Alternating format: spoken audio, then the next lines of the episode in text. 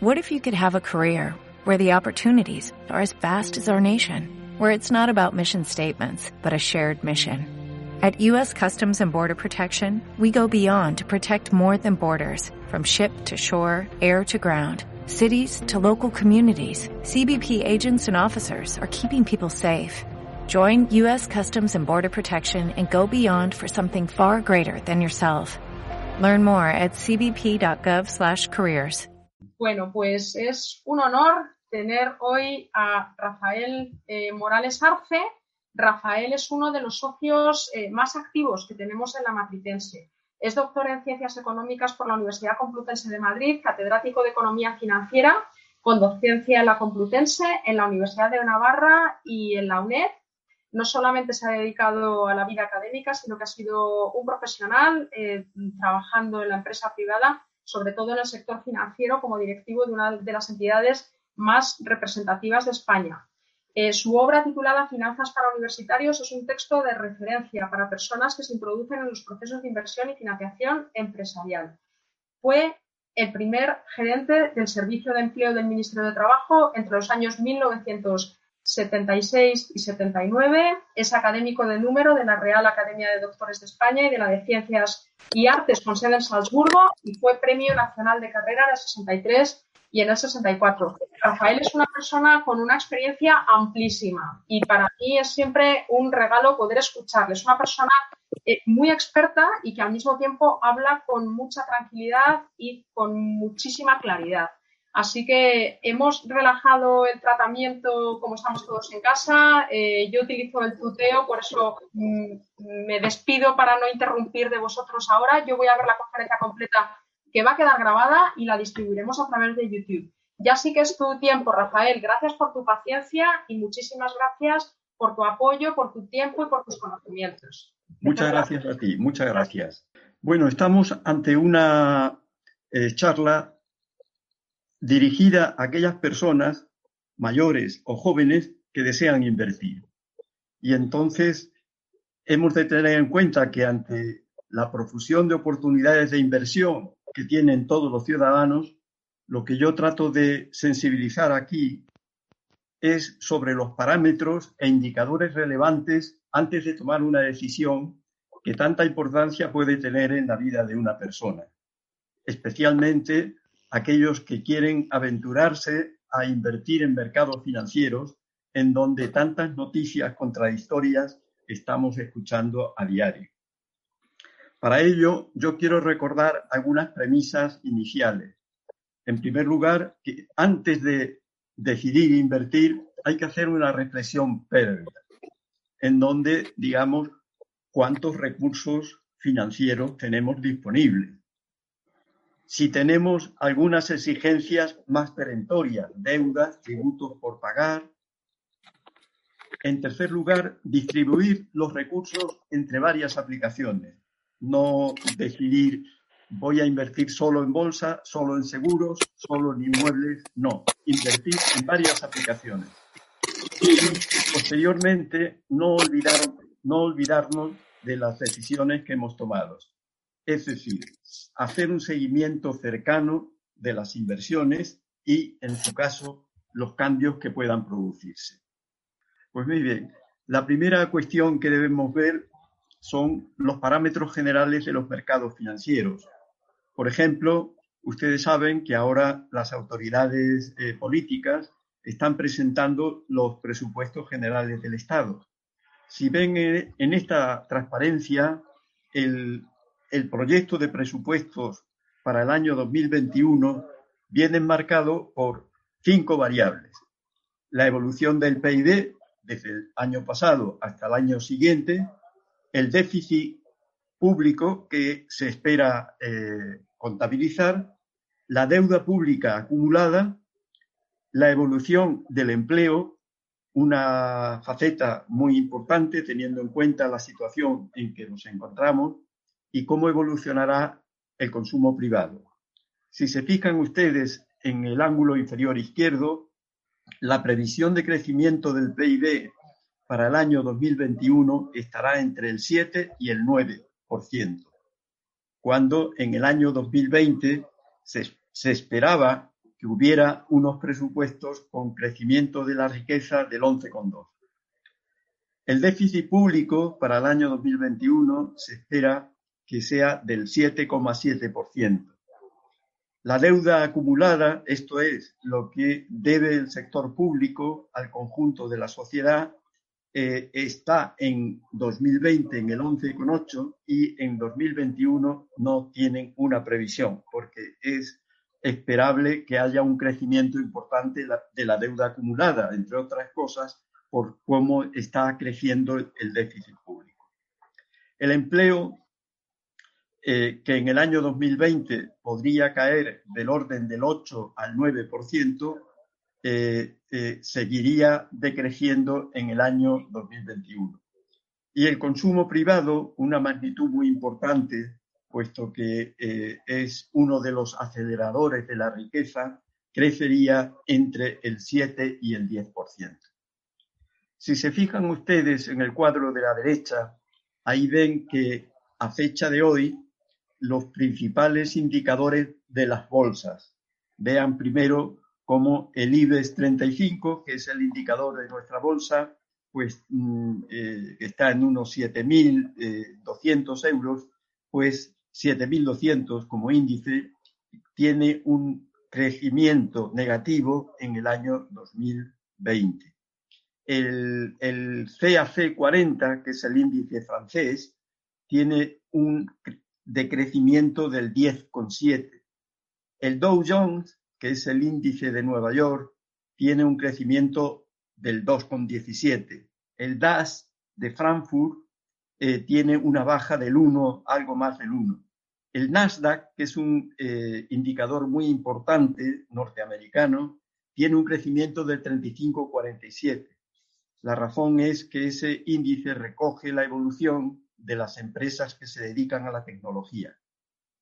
El Eurostock 50, que es el índice de Europa, eh, tiene también un comportamiento negativo, con una caída del 9%. El SP 500, que es otro índice norteamericano, también tiene un comportamiento positivo. Y finalmente el Nikkei eh, japonés tiene también un crecimiento positivo. En definitiva, si nos fijamos en los indicadores bursátiles, la realidad es que estamos, a pesar de las últimas subidas que se están produciendo en, el caso eh, europeo, eh, tiene un comportamiento o ha tenido un comportamiento muy diferente en 2020 que, eh, que lo reflejan esas caídas eh, que, estamos viendo. Pues que España, una nación en la que hay una gran fortaleza del sector servicios, no podemos olvidar que nuestro sector servicios es más de dos terceras partes de la renta nacional, pero somos un país que tiene una gran atomización empresarial. Esto es, el 80% aproximadamente de las empresas son pequeñas, ¿Y cómo va a evolucionar la actividad? Pues se estima que se mantendrá en un 60% de la capacidad total y teórica que tendría España. Algo mayor en las administraciones públicas, el 95%, en, en parte debido a la gran eh, eh, actividad de eh, peticiones de los ciudadanos en gestiones sobre el seguro de desempleo, sobre las ayudas, etcétera. La agricultura tendrá también una actividad importante del orden del 90% de su capacidad, la construcción del orden del 80%, así como la informática y las comunicaciones que estarían del orden del 75%. Sin embargo, el ocio y el sector inmobiliario, su actividad quedaría muy limitada, y eh, todo ello está muy condicionado por la evolución de la pandemia. Esta pandemia está provocando cambios en los comportamientos de consumidores y de los mercados a largo plazo, eh, obligando a las empresas a reinventarse productos y servicios, a reelaborar planes de negocio para adaptarlos a la nueva realidad. Un ejemplo muy patente lo tienen ustedes, por ejemplo, los restaurantes, que de servir comidas a clientes presenciales, pues muchos de ellos están tornando a servir esas comidas, eh, pero enviándolas a domicilio. Y por otra parte, el entorno en el que nos movemos tiene una fuerte caída de la inversión extranjera que con datos del mes de junio se contrajo el 37%. Pasamos a la siguiente. Se elevará la negociación con acreedores porque, claro, muchas empresas tienen dificultades y tienen que reestructurar sus operaciones y también procesos de reducción de costes seguirá funcionando una línea de avales con garantías públicas que ya superó los 100.000 millones para financiar básicamente lo que ahora se conoce como ERTES, esto es, los expedientes de regulación temporal de empleo, que son aquellos a los que se acogen los ciudadanos que tienen que dejar su actividad. Habrá también una posible paralización de la producción en las cadenas de montaje porque eh, no siempre se cuenta con los proveedores en cantidad y en fecha como lo necesitan las empresas. Deben impulsarse también la diversificación de las cadenas de suministro y eh, todas estas actividades eh, requieren que se informe tanto a los accionistas de las empresas que tienen su capital en acciones como a gestores y empleados. Pasamos a la siguiente. Ya estamos. Sí, en definitiva, hemos visto hace unos días cómo el, PIB, la riqueza, en el tercer trimestre del año había evolucionado positivamente. Pero claro, eso no quiere decir que en el cuarto trimestre en el que ya estamos tenga la misma evolución.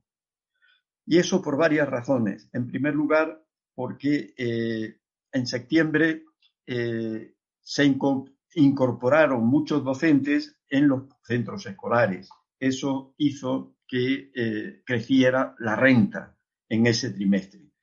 Eh, también es importante eh, destacar que se está contabilizando cerca de 4 millones de desempleados, con especial incidencia en los jóvenes. La última encuesta de población activa, la que hemos visto la semana pasada, está reflejando un 15,3% de tasa de desempleo. Es una tasa muy alta no se conocía en los últimos años y ese desempleo se nota especialmente, y como he, dicho, en el sector servicios. Y, sin embargo, en, tanto en la agricultura como en la construcción, esa tasa se ha reducido. La afiliación a la seguridad social, que también es una magnitud importante, se contrae en este trimestre en un 5%. Lógicamente, debido a los problemas de antes de los ERTES. También debemos destacar que habrá durante el año próximo una avalancha de liquidaciones empresariales eh, que se ponen de manifiesto con la elevación de la tasa de insolvencia, que en España es del 41% ligeramente superior a la del 35, que es la media nacional, la media europea. Las insolvencias se van a notar preferiblemente en el segundo trimestre del año próximo.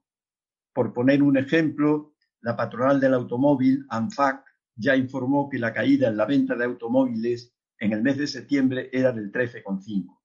Y este es un dato preocupante por una razón, porque el automóvil eh, eh, eh, genera bastante actividad en sectores de repuestos, de, vidrio, de chapas, de elementos que generan una gran afluencia de trabajadores y por tanto una caída en esas ventas implica caídas en negocios colaterales a ellos. Y el gobierno estudia, por otra parte, penalizar subiendo el 21% el IVA en la educación y en la sanidad privada, lo cual pues va a repercutir en del orden de 2.100 millones en el Sistema Nacional de Salud, que va a afectar a casi 9 millones de ciudadanos que tienen seguros privados y al 7,2% del alumnado de la enseñanza privada.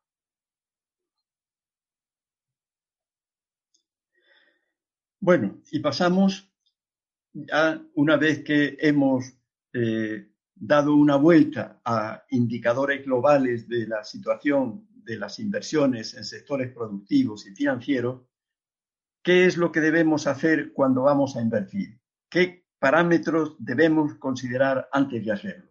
En primer lugar, los indicadores nacionales. ¿Cuáles son los más importantes? Los datos de consumo, la evolución de los tipos de interés, la tasa de ahorro, la balanza comercial y de pago, los indicadores empresariales y sociales y sobre todo tres conceptos que ahora desarrollaré, la productividad, la economicidad y la rentabilidad. Y todo ello, a ser posible, haciéndolo compatible con los objetivos de desarrollo sostenible. Para ello vamos a utilizar dos criterios fundamentales, el valor capital, que es el valor actualizado de las rentas que produce una inversión, y la tasa de retorno, lo que sería, en términos simplificados, eh, la rentabilidad. Y asociarlo a los efectos que produce la inflación, ahora es pequeña, pero en el pasado y en el futuro volverá a, ser alta, y los impuestos.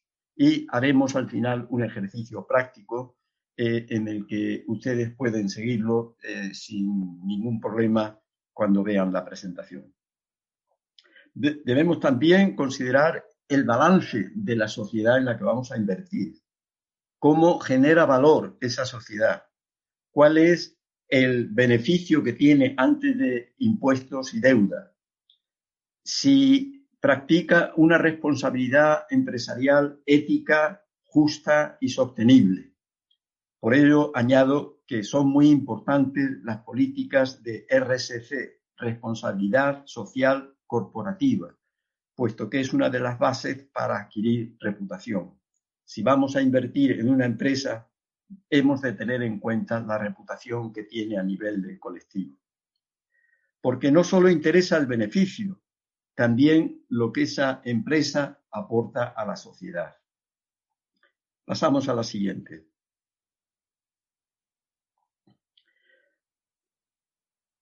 Antes de invertir debemos también ver cuál es la trayectoria de esa empresa en los últimos tres años y las expectativas que tiene para los próximos. Pero no solo las expectativas económicas, sino también las sociales y políticas, la bursátil, si es una empresa que está en bolsa, y la evolución previsible de los tipos de interés. Ahora, como decía, son tipos eh, eh, eh, considerablemente bajos eh, no tenemos más que ver que una hipoteca hace unos años se contrataba al 16%, al 15%, a, a tipos muy altos, y hoy las hipotecas están por debajo del 3 o 4%. Las cifras básicas generales, como antes decía, el, Producto Bruto, el índice de precios, el índice de, desempleo y sobre todo, si vamos a eh, adquirir o negociar con activos financieros públicos el nivel de déficit del Estado y de la deuda que tiene acumulada, en España es muy importante. La evolución de las divisas, si es que vamos a comprar, vamos a comprar activos de empresas que cotizan en otras, en otras monedas. La evolución del Euribor, eh, que es eh, un indicador que todos los días podemos observar y sobre todo ver cómo se comporta a un día, a un mes y a un año. Las últimas subastas de la renta fija española y, sobre todo, la prima de riesgo a la que después me referiré.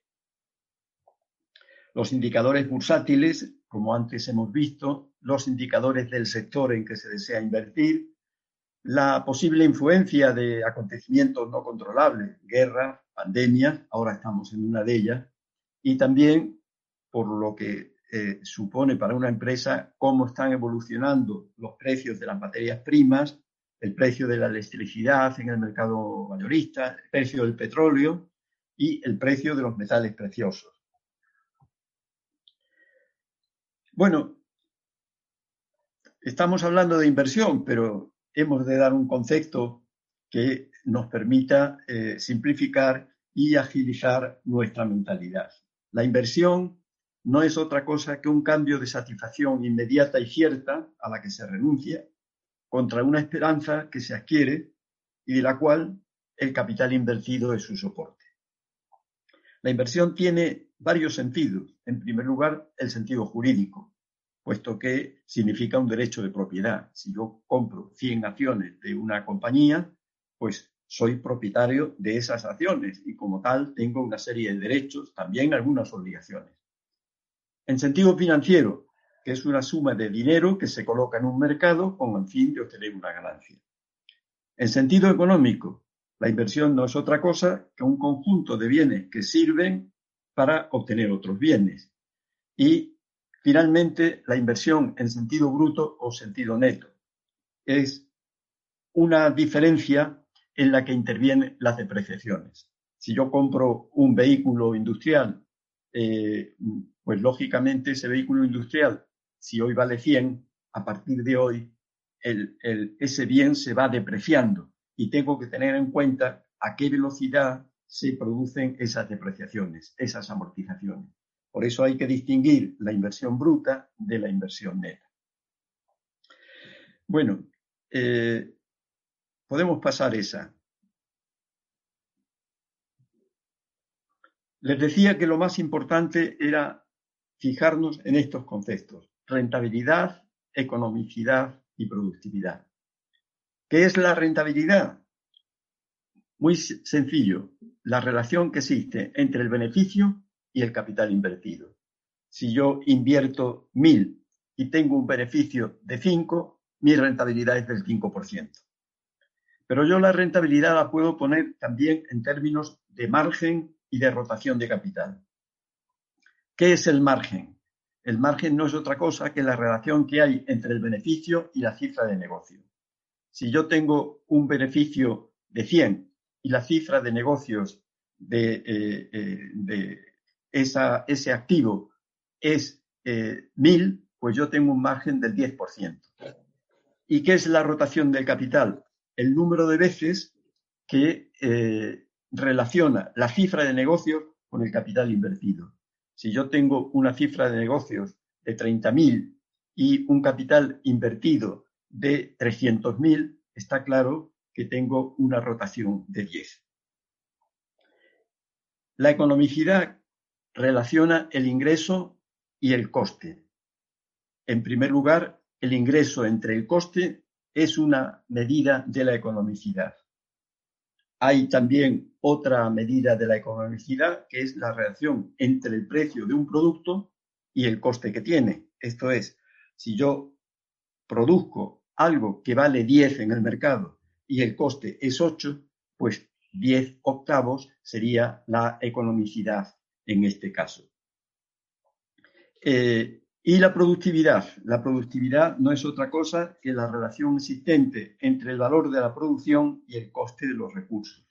Esto es, si yo produzco por mil, pero necesito unos recursos de 800, está claro que esa productividad es positiva. Es lo que se llama condición requerida, que el valor de la producción sea siempre mayor que el coste de los recursos que utilizamos en el producto. Otra forma de medir la rentabilidad es lo que se conoce con el nombre de plazo de recuperación, o sea, cuánto tardamos en recuperar la inversión. Si los flujos de caja, esto es, los ingresos que obtenemos eh, cada vez eh, son constantes, esto es, nosotros recibimos 100, eh, 100 y 100 en una inversión que hemos realizado en tres años, pues el plazo de recuperación será esos 300, que es lo que hemos recibido, entre la cuasi renta total que vamos a tener. Si los flujos son variables, pues lógicamente habría que acumular los distintos flujos hasta igualarlos con el desembolso inicial. Y las dos eh, medidas más importantes de rentabilidad pues son el valor capital, que sería el valor actualizado de todos los reembolsos, o la tasa de retorno que es el tipo de rendimiento interno que anula el valor capital. Aquí tienen ustedes el método basado en el descuento de flujos. Eh, Los flujos de fondos son todo aquello que nosotros vamos a recibir cuando hacemos una inversión. Y cuando hacemos una inversión, esos flujos tenemos que descontarlos a un tanto K. Ese tanto K es lo que se conoce vulgarmente como coste de capital. ¿Por qué? Pues porque si vamos a, a determinar, a buscar la rentabilidad, tenemos que relacionar los fondos que vamos recibiendo, pero con el coste que tales fondos tienen. Y este método de valor capital y el de la tasa de retorno son los métodos de mayor utilidad y rigor financiero. Y en ellos se pueden capitalizar bien los beneficios o bien los flujos de caja. Y eh, el tanto K, esto es el coste de los recursos, nosotros podemos eh, distribuirlo en tres tipos. El coste de capital propio, al que llamamos KSUE en esa fórmula que tienen ustedes abajo, el coste de los recursos ajenos, que llamamos KSUI, y el coste total de capital. El coste total de capital no es otra cosa que una media ponderada del coste de capital fijo y del coste de capital ajeno. También tenemos que tener en cuenta, en este caso, que esos costes de capital pues son volátiles, o sea que eh, pueden tener eh, variaciones con cierta frecuencia. Y eh, todo ello va siempre en relación a la situación general que tienen los mercados financieros, los mercados de aquellos que nos proveen los recursos. Aquí tienen ustedes la fórmula general del método de descuento de flujos. Fíjense ustedes que en esa expresión, eh, V, que es el valor eh, capital, pues es eh, el cociente de la primera renta, la primera cuasi renta. La cuasi renta no es otra cosa que el ingreso que tiene esa inversión menos el gasto que yo he tenido que realizar. Descontado al tanto K, 1 más K. En el segundo año, pues será la cuasi renta del segundo año, ingresos menos gastos, descontados al tanto K al cuadrado. Así sucesivamente hasta eh, el, último. Vamos a suponer que es una inversión a 10 años, pues Q su N sería la cuasi renta en el año N, descontada al tanto 1 más K elevado a N, más el valor que tiene el bien al final de su uh, inversión que puede tener un valor importante o un valor despreciable. Y la fórmula que tienen es el sumatorio de esas cuasi rentas de cada uno de los años y del valor final. Hay casos particulares cuando las cuasi rentas pues son todas iguales, pues eso nos permite hacer una simplificación que, eh, ustedes pueden eh, ver en las fórmulas que tienen debajo. Si tienen alguna duda, no ya les, dirán en la matritense que eh, no hay ningún problema en consultar conmigo y yo atenderé gustosamente todo aquello que eh, pueda surgir alguna duda, que explicarlo así como lo estoy haciendo, pues eh, es un poco difícil.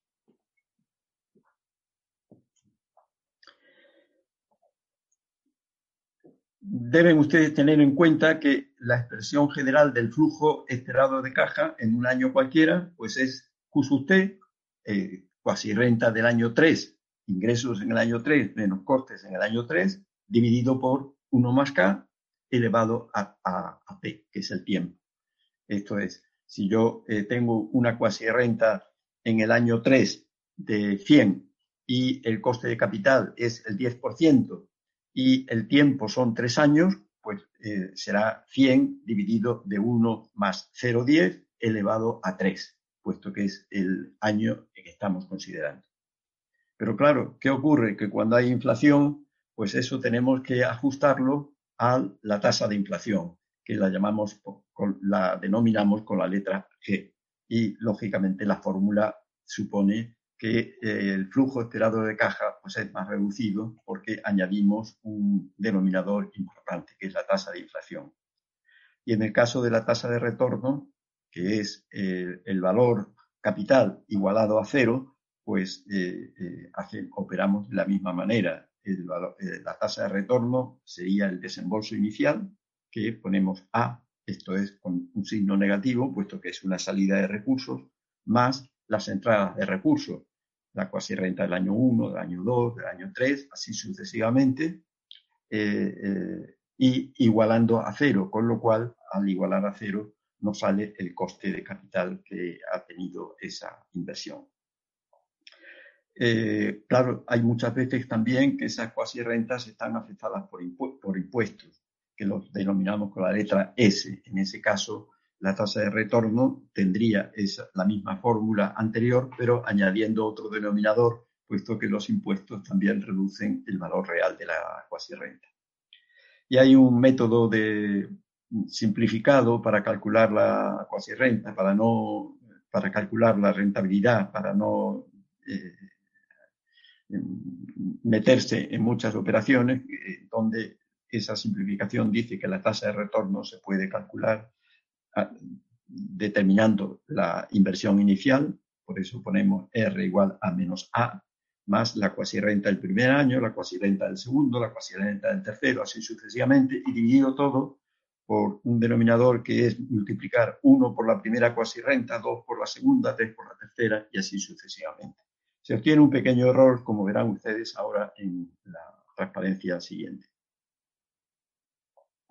Por ejemplo, si suponemos una inversión en la que desembolsamos 3.000 unidades monetarias, el primer año tenemos una renta de, de 1.000, en el segundo 1.500, en el tercero 1.500 y el coste de capital es el 3%, pues el BAN, si hacen ustedes la operación con la fórmula que les he dicho, pues esto es el valor actual neto, valor capital, sería 758.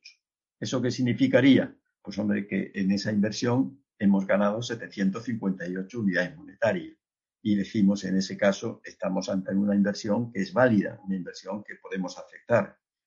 Si el BAN fuera negativo, pues lógicamente sería una inversión que eh, eh, hemos de tornar a realizar otra porque eh, no estamos capitalizándolos, al revés, estamos descapitalizándolos.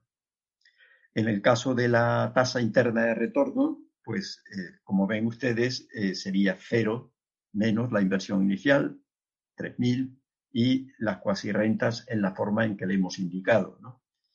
Y a través de la simplificación de Schneider podríamos también tener un cálculo de la tasa de retorno que en este caso pues es de 0,1176. Pero repito que esa tasa es aproximada porque hemos hecho una aproximación, una simplificación en el cálculo. El verdadero resultado sería el que está en el, en el, en el eh, ítem anterior donde pone cálculo de la TIR y esa sería la tasa real, no simplificada. Bueno, vistos ya los eh, instrumentos fundamentales para calcular la rentabilidad, son, se lo repito, eh, plazo de recuperación, valor capital o valor actual neto y tasa de retorno, tenemos cuáles son los principales mercados en los que un inversor puede hacerlo. En primer lugar, están los mercados monetarios de divisas. Cualquier persona puede comprar eh, activos monetarios o divisas en cualquier institución financiera. Los mercados de renta fija, esto es, de aquellos que aseguran una rentabilidad. Hoy por hoy normalmente son rentabilidades muy bajas. Los mercados de renta variable, básicamente las bolsas de valores. Los mercados de depósito y financiación, esto es, entidades financieras, entidades bancarias y entidades no bancarias, que son entidades que se dedican a la financiación pura y simple. Las entidades de inversión colectiva, que son los fondos de inversión, que es una figura que en España no tiene mucha eh, antigüedad, se iniciaron básicamente en la década de los años 80 y que están materializados básicamente en dos productos. Los fondos de inversión, del que hay de muchas clases, como veremos ahora, y los fondos de pensiones, fondos y planes de pensiones. Las entidades de seguro también se pueden invertir en seguros y también se puede invertir en productos derivados. Esto es, productos que son eh, productos financieros eh, ya mucho más complejos y desde luego a los que yo nunca aconsejaría que invirtiera una persona eh, nueva. están también los mercados que conocidos con el nombre de Unit Link, que no son otra cosa que fondos de inversión que están asociados a productos de seguros.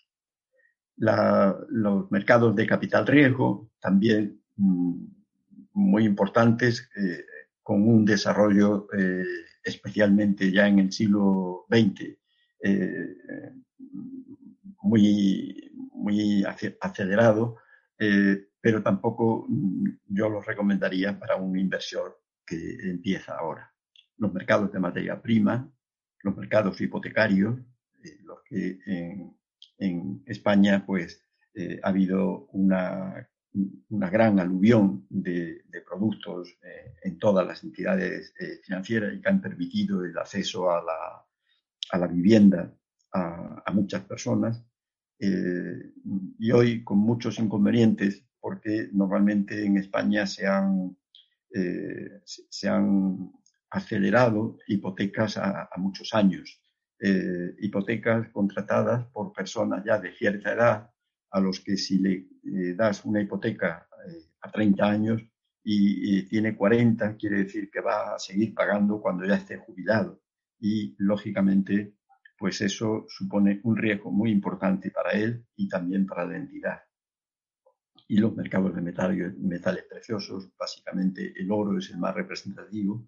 También en los últimos 20, 30 años el mercado del oro se ha agilizado mucho en España y lo que pasa que es un producto eh, al que hay que estar muy pendiente porque eh, tiene fluctuaciones en los precios que mm, pueden hacernos que obtengamos unas ganancias rápidas, pero también unas pérdidas eh, con, bastante, con bastante facilidad. Y hay también una serie de indicadores muy importantes eh, sobre todo cuando eh, estamos contratando con sociedades, en las que eh, muchos de los productos que podemos contratar mm, lo hacen entidades gestoras y mm, tenemos que separar el activo que compramos, el, que lo emite, de la entidad que lo gestora, que lo gestiona, porque eso puede, puede generar algunos riesgos. Mm, por eso es muy importante que cuando eh, vamos a productos de riesgo, examinemos previamente la rentabilidad acumulada, o sea, calcular la tasa de retorno que ha tenido las inversiones a 3, 6 y 12 meses, y a 3, 5 y 10 años.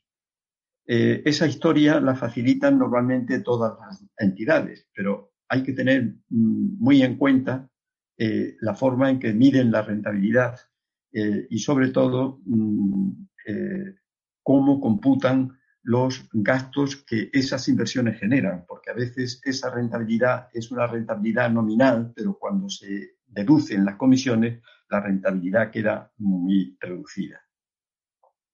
¿Cómo están distribuidos sus activos? ¿Cuánto de esas entidades es dinero en efectivo? ¿Cuántos son acciones, obligaciones, bonos y otros? O sea, es muy importante que tenga una, una gran masa de efectivo, porque en caso de que nosotros queramos retirar la inversión, es importante que no nos digan, no, ahora no podemos devolver su dinero. ¿no? Quiere decir que tiene que haber una amplia masa de efectivo.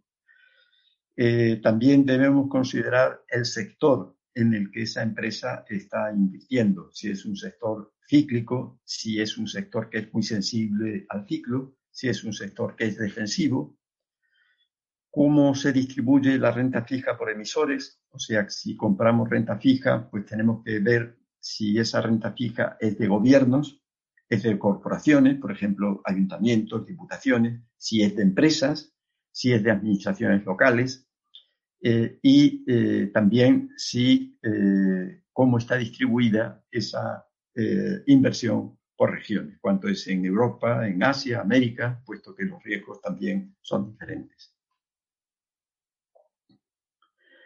Bueno, ahí tienen ustedes algunos ratios. Esto ya sería para aquellas personas que mm, tengan, quieran invertir en, productos financieros, eh, básicamente. entonces, por ejemplo, pues los ratios más importantes pues son los stop loss. cuando nosotros queremos invertir en un activo financiero, por ejemplo, en bolsa, decir, bueno, yo voy a invertir eh, mil euros en acciones de, eh, eh, tal empresa. Pues tenemos que poner siempre un stop. Quiere decir que si las acciones suben por, un, por encima de un determinado nivel o bajan por debajo de un determinado nivel, pues paralizar la inversión. Es decir, tenemos que tener siempre presentes qué zonas de resistencia tienen y qué zonas de soporte, o sea, de dónde no pueden pasar en la cotización y de dónde no pueden bajar. Tenemos que ver los canales, líneas de tendencia, que eso en cualquier información bursátil, de, en el caso de la Bolsa de Madrid, tiene una información muy rica en donde eh, podemos tener todos estos parámetros eh, sin ninguna dificultad. Cuando es eh, una situación de sobrecompra, si se, compra más de lo que es habitual o está en una situación de sobreventa.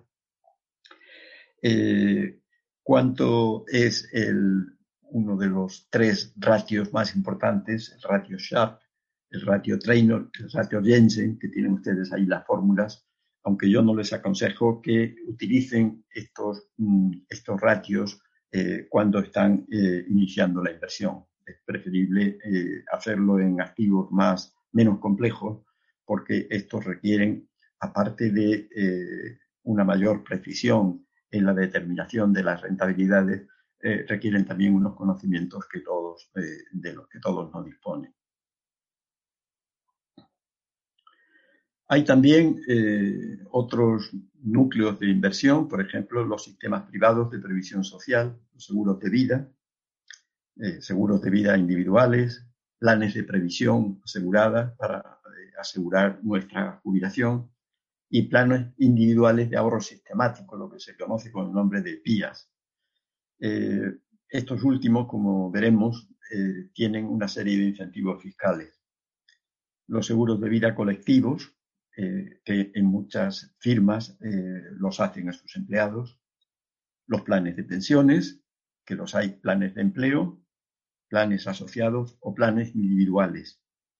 Eh, y todos estos tienen dos sistemas fundamentales, uno de prestación definida o de aportación definida. El plan de pensiones de prestación definida es aquel que contratamos para que a nuestra jubilación tengamos una pensión mensual determinada y segura y están los de aportación definida, en los que no se garantiza qué prestación se va a recibir, pero sí la aportación que hemos de realizar en cada uno de los años en que ese plan de pensiones esté vivo.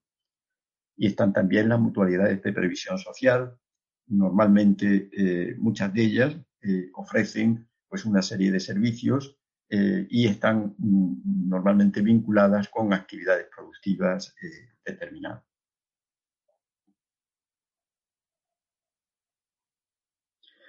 Y aquí les reseño para que tengan ustedes en cuenta un poco eh, qué es lo que se está eh, rentando o qué se está ofreciendo en la actualidad. Por ejemplo, eh, los depósitos. En España, en estos momentos, hay nada más y nada menos que 0,83 billones, esto es 830 mil millones de euros que tienen ahorrados los ciudadanos. Mm, pero eh, para eh, buscar un depósito no podemos esperar unas rentabilidades como las que había en el pasado. La rentabilidad media de un depósito está en el 0,3%, si es a uno o dos años, eh, y de más de dos años el 0,10%. O sea, como ven ustedes, rentabilidades muy exiguas.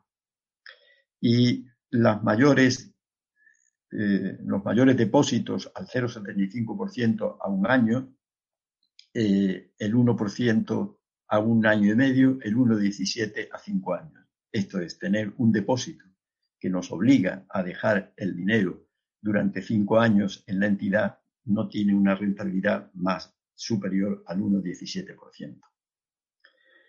Las cuentas remuneradas, que también la mayoría se sitúa en el 0,03%. Eh, hay otras que tienen, ofrecen más rentabilidad, por ejemplo, le ofrecen el 1,5%, el 2%, incluso el 3%, pero limitan eh, a un nivel muy exiguo de inversión. Quiere decir que si yo quiero invertir, eh, por decir una cantidad importante, 100.000 euros en una cuenta remunerada, me van a decir, sí, le voy a dar a usted el 1%, pero solo de una parte del capital que usted invierte. Esto es, si yo voy a invertir 100.000 y solo me dan una rentabilidad del 1,5, del 2%, del 3%, de los primeros 10.000 euros, pues lógicamente estoy despreciando los 90.000 restantes. Eh, estas cuentas se ofrecen porque hoy en día hay muchas entidades financieras no bancarias eh, en las que hay que considerar también la solvencia que tiene la entidad y eh, la garantía que ofrecen para no correr el riesgo de perder el dinero. Hay también otra modalidad que es el plan ahorro 5, que es un formato mixto de cuenta de ahorro a largo plazo y un seguro.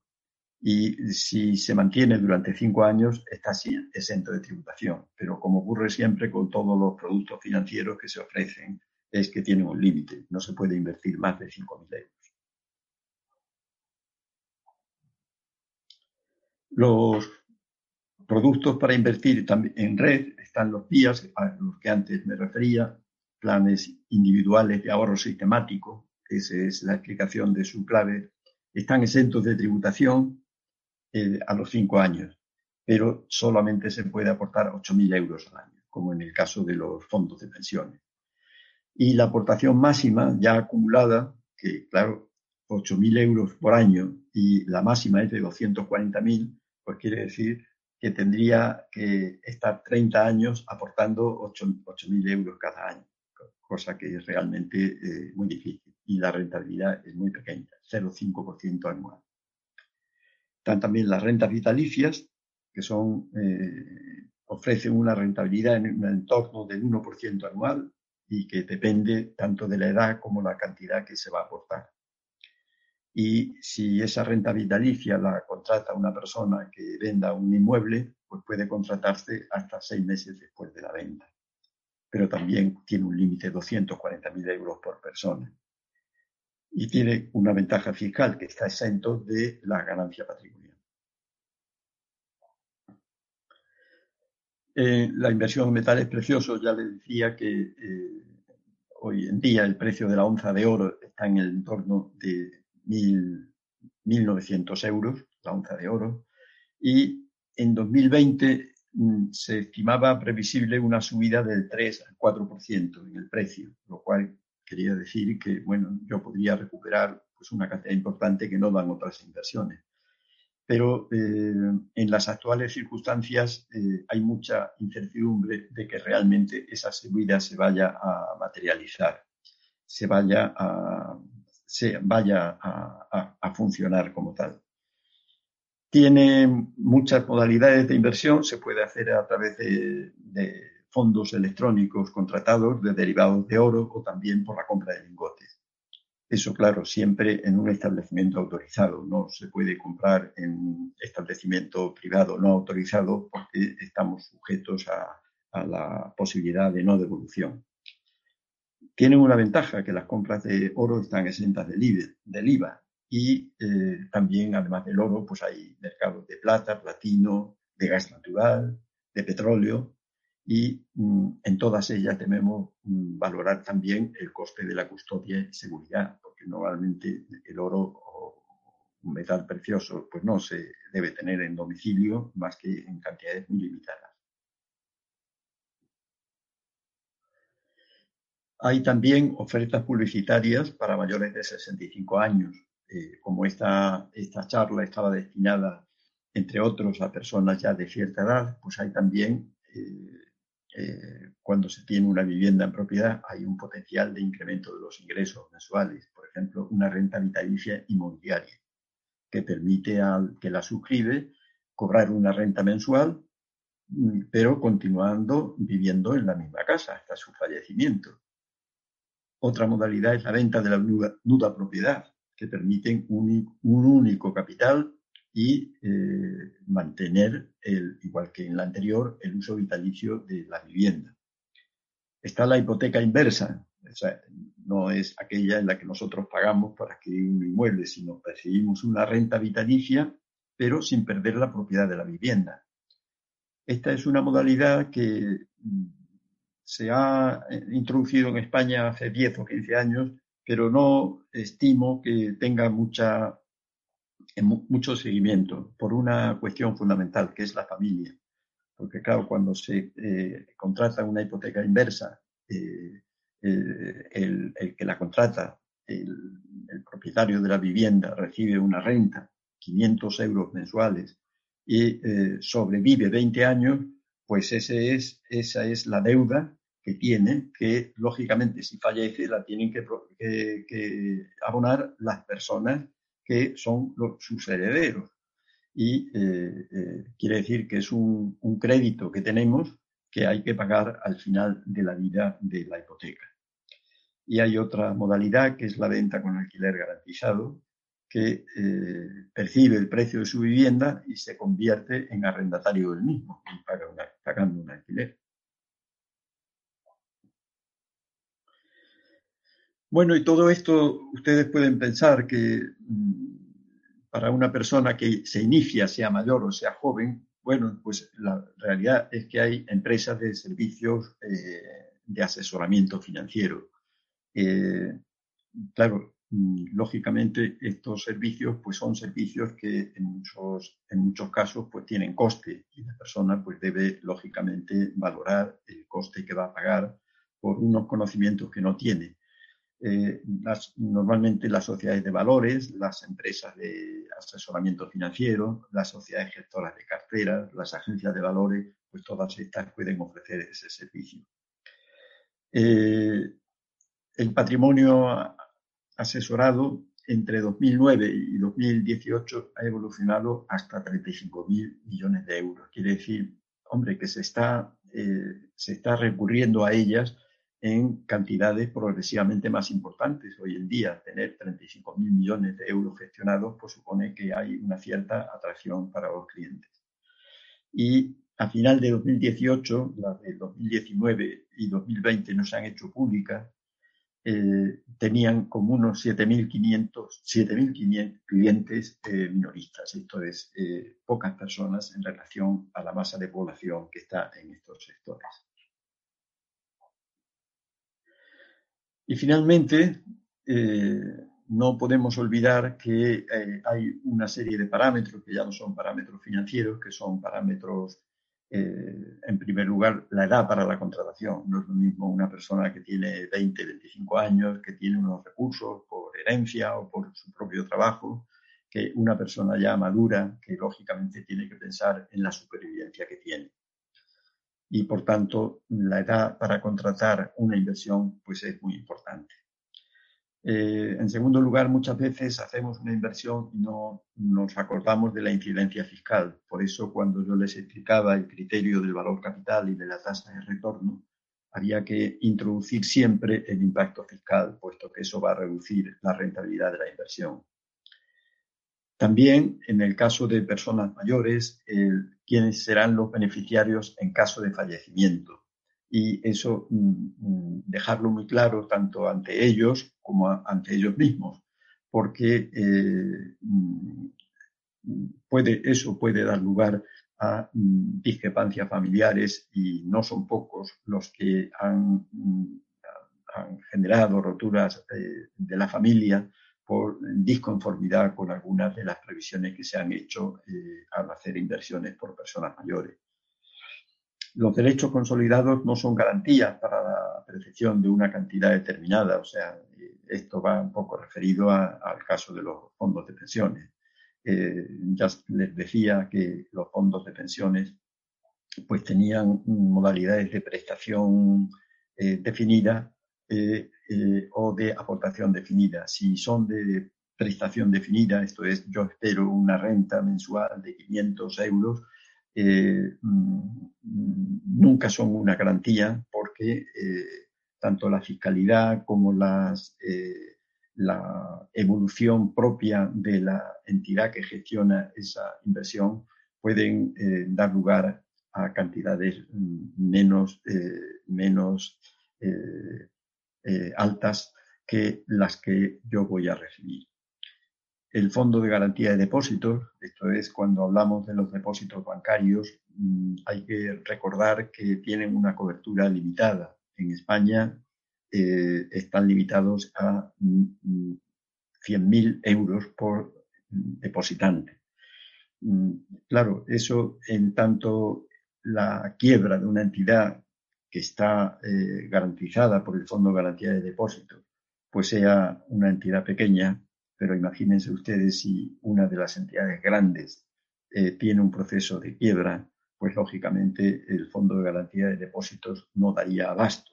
Por eso hoy se está impulsando que eh, tal Fondo de Garantía de Depósitos no sea nacional, sino sea un, un fondo eh, a nivel europeo que tenga muchos más recursos y que, por tanto, eh, ante una catástrofe financiera, pues pueda responder con cierta, eh, con cierta flexibilidad. Y finalmente, mm, no deben ustedes olvidar cuando invierten en fondos de inversión y hacen, los mueven de, unos fondos a otros, de conservar toda la documentación que acredite eh, la cantidad que suscribieron en el fondo, la fecha en que lo hicieron, la nomenclatura eh, exacta que tiene el fondo, eh, en el, momento en que se traspasa a otro, porque lógicamente cuando extingan la propiedad de esos fondos, lógicamente tienen que dar cuenta a la hacienda pública y a veces si hacen mm, varias transacciones, varias mutaciones de fondo, pues puede dar lugar, si no conservan todos los documentos acreditativos de la operación, eh, crearle alguna incertidumbre y alguna eh, eh, incidencia fiscal. Muchas gracias a todos ustedes.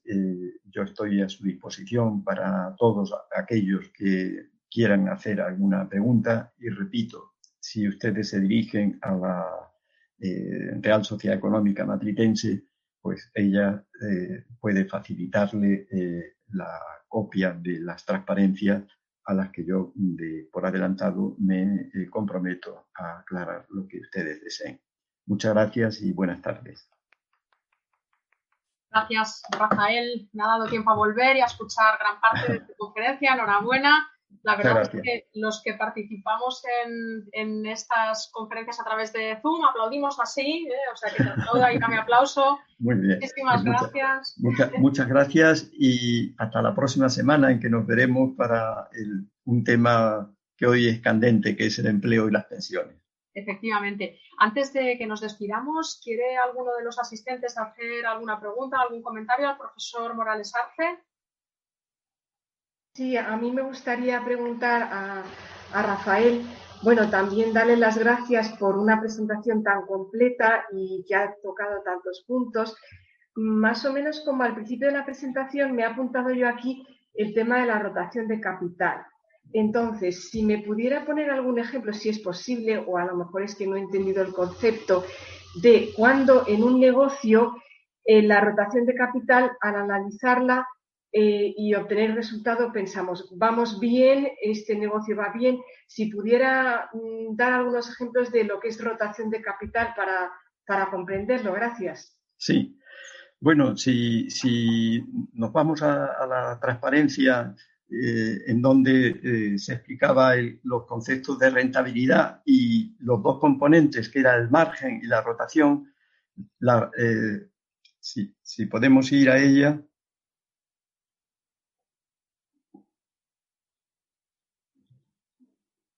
más adelante, más adelante. Bueno, se, lo explico. Ahí, ahí, esa es. Esa es. Esa es. La, la rotación es la relación que hay entre la cifra de negocio y el capital invertido. Por eso, yo le explico primero el concepto de rentabilidad. La rentabilidad no es otra cosa que el cociente entre el beneficio que se obtiene, supongamos que hago una inversión en la que el beneficio es de 100, pero he invertido 1000, la rentabilidad es del 10%, porque sería 100 eh, eh, entre 1000. R sería el 10%. Pero yo puedo descomponer eso en dos magnitudes, el margen y la rotación. El margen no es otra cosa que el beneficio, la relación entre el beneficio y la cifra de negocio. Mientras que la rotación es la relación entre la cifra de negocio y yo lo que, el capital que he invertido. Por tanto, si yo tengo una cifra de negocio de un millón, pero estoy invirtiendo un capital de 100.000, de, pues lógicamente la rotación es 10. Quiere decir que doy 10 vueltas al capital invertido en un negocio cuya cifra es de un millón. Un millón entre lo que yo había invertido. No sé si está claramente, pero lo tiene usted ahí.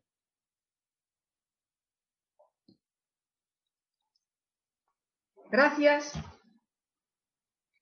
Muchas gracias a Silvia y a Rafael. ¿Alguien más quiere formular alguna pregunta o hacer algún comentario? Bueno, pues entonces nos vamos a despedir del profesor Morales Arce. Le damos de nuevo las gracias. Muchísimas gracias.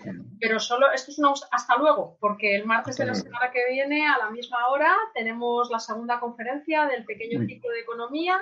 Y antes de llegar al pequeño ciclo de economía de la semana que viene, les recuerdo que este jueves tenemos conversación en alemán y vamos a soñar un poco para que la cultura nos ayude a superar esta etapa difícil por la que estamos pasando. Nos vamos a ir al teatro. Vamos a estar retransmitiendo desde la sala Carpas Teatro El Avaro de Molière. Eh, les, animo a que se conecten a través de Zoom o de nuestros medios digitales. Retransmitiremos en directo vía streaming y disfrutaremos de, la cultura que nos va a ayudar mucho. El martes, antes de la conferencia del profesor Morales Arce, tenemos conversación en francés y en inglés. Les animo a que se apunten a los idiomas. Nos lo pasamos muy bien, nos vemos a través de la pantalla y este periodo es muy bueno eh, si lo utilizamos para estudiar y para reflexionar un poco y para parar ese ritmo que llevamos frenético y para ver a los amigos a través de la pantalla. Rafael, millones de gracias. Muchas gracias. Te, mandamos nuestro aplauso virtual, que es así como lo podemos, te podemos Muchas gracias, muchas gracias.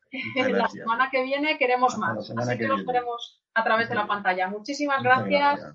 Buenas noches a todos. Gracias a Silvia por su apoyo maravilloso. Muchas gracias, Silvia. Muchas gracias. gracias a Rafael, gracias y disculpa los primeros momentos que se bloqueó la pantalla. por favor.